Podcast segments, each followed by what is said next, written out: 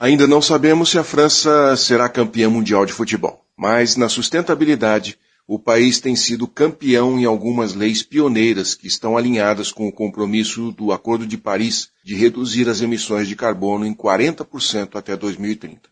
Lá em 2015, antes da COP21, uma nova lei estabeleceu que qualquer edifício comercial a ser construído no país, a partir daquele momento, só poderia ser aprovado se tivesse metade do seu telhado verde ou coberto por painéis solares.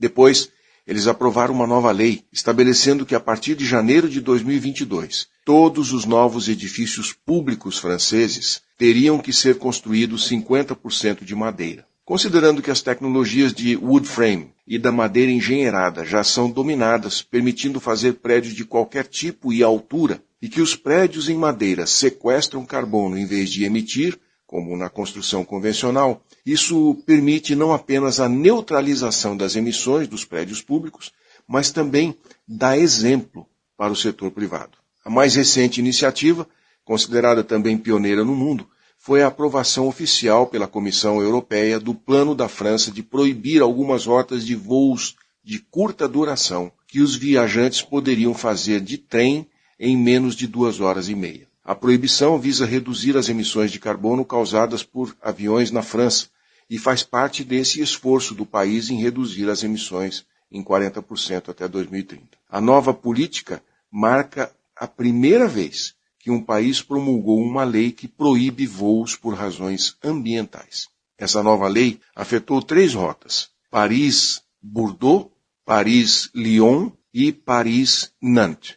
Se os serviços ferroviários melhorarem, três outras rotas poderão ser adicionadas no futuro, que seria Charles de Gaulle a Lyon, Charles de Gaulle a Rennes e Lyon a Marselha. É difícil a gente dizer exatamente quanto isso vai afetar as emissões de carbono na França.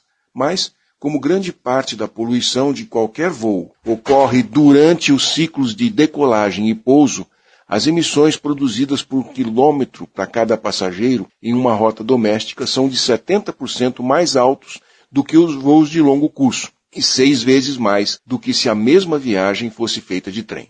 Como os aeroportos são distantes da cidade e o passageiro precisa chegar com muita antecedência, do ponto de vista de tempo, o trem é bastante competitivo. Outros países europeus adotaram medidas semelhantes nos últimos anos, embora nenhuma seja uma proibição total de voos de curta duração, como no caso dos franceses.